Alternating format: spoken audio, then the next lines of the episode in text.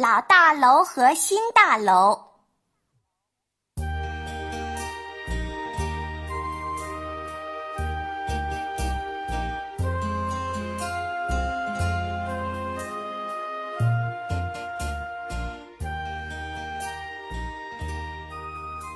蓝蓝的大海边，有座美丽的小城。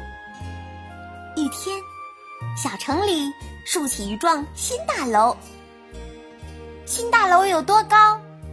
海鸥飞呀飞，飞不过它的头。新大楼有多大？白云飘啊飘，遮不住它的脸。新大楼有多美？月亮见了它，连忙躲到一边去。新大楼身边有幢老大楼，风儿吹。太阳晒，老大楼浑身上下灰不溜秋的，真难看哦。别难过，新大楼安慰老大楼：“看你身上有多少灰尘呢？得洗个澡才好看呢。”“嗯，是呀。”老大楼点点头。“呃，可是谁来给我洗澡呢？”“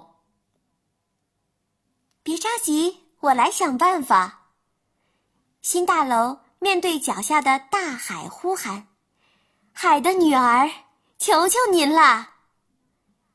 哗啦啦，哗啦啦，千万朵浪花蹦着跳着，铺成一条雪白的路。瞧，海的女儿朝新大楼走来了。当她走到新大楼的身边。弄明白了是怎么回事儿，马上指挥浪花们朝老大楼奔去。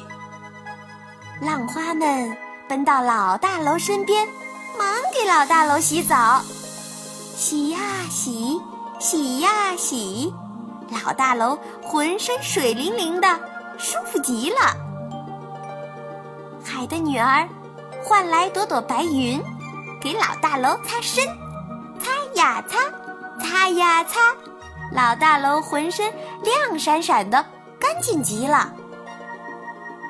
海的女儿请花神在老大楼四周种上鲜花和小草，五颜六色的鲜花好像给老大楼穿上了一条花裙子。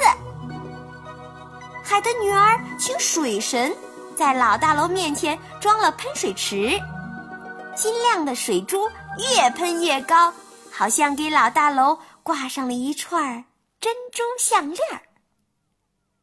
现在，老大楼容光焕发，他神气地说：“谢谢新大楼，谢谢海的女儿。”可是，海的女儿呢？海的女儿不见了。哇，干净的大楼，五彩的鲜花。碧绿的草地，清澈的喷水池，海滨小城，多么美丽，多么迷人！人们怀念海的女儿，特地在广场上竖起一座巨大的海的女儿雕像。这一来，海滨小城更加美丽了。